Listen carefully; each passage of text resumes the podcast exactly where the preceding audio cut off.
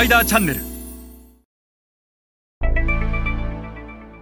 こんにちはスパイダーの森部です、えー、今日は輸出ビジネスからチャンネルビジネスへというお話をします、えー、多くの日本の消費財メーカーはアジア新興国市場においてまだまだ輸出ビジネス止まりで、えー、います。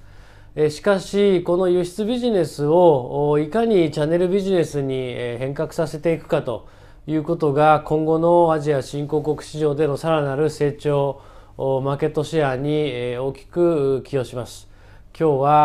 は輸出ビジネスとチャンネルビジネスの違いそしてなぜチャンネルビジネスを消費財メーカーは行わなければならないのか一緒に学んでいきましょうまず最初に申し上げたいのは、日本の多くの消費財メーカーはいまだに輸出ビジネスをしているという点でございます。えー、輸出ビジネスとは一体何なのかということなんですが、えー、これは、まあ、あの日本国内外の輸出入商社に、えー、自分たちの商品を売り切って、えー、あとはお任せをするという商売を私は輸出ビジネスというふうに呼んでいます。でこの輸出ビジネス自体はあの決して悪いものではありません。アジア新興国市場に展開をしていく際の企業が取る一番最初のステップとしてはこの輸出ビジネスは間違っていないと。ただこの輸出ビジネス消費財メーカーにとって最も重要な小売との関係や消費者との関係を一切無視したビジネス基本的には輸出入商社に売り切りのビジネスですからそこから先がわからないというのがこの輸出ビジネスの最大のネックです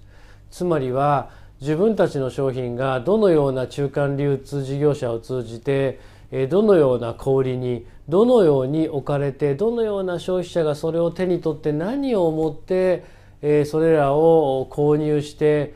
使って食べてリピートしているのか否かを一切見えなくするビジネスが輸出ビジネスであると。えー、したがってこの輸出ビジネスをしている中で、えー、売上が思うように成長しない時の言い訳は2つしかない。一つは現地の景気が悪くなった。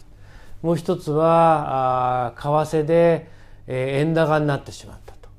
と。景気と為替を言い訳にするようなものはビジネスとは呼びませんので輸出ビジネスというのはやっぱり限界がある ASEAN でいうと1カ国、まあ、10億20億があ限界だと思います。食品メーカーで。もちろん取り扱ってるものが違うので、えー、消費財メーカーといってもあのまちまちですがあ日用品食品メーカーだと ASEAN の場合1カ国10億20億がおそらく限界でしょう。そして消費財メーカーはたとえ日本で作ったものを日本から輸出するという輸出型であったとしてもチャンネルビジネスをやらないといけない。このまま輸出型のビジネスをしていけばいつまでたっても10億20億の壁は越えられずそこから先にはいけないそして市場が成熟したタイミングでその市場からは淘汰されてしまうと。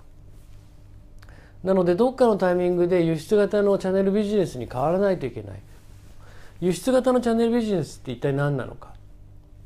先ほど申し上げた自分たちの商品をどのような中間流通事業者中間流通事業者というのはディストリビューターですね。ディストリビューターを通じてどのような小売これは MTTT 含めて小売にどのように置かれてどのような棚に何 SKU どういうふうに置かれてるんだと。そしてそれをどのような消費者が購買して何を思ってリピートしているのか否かを完全に把握するビジネスを輸出型のチャネルビジネスというふうに我々は呼んでいる、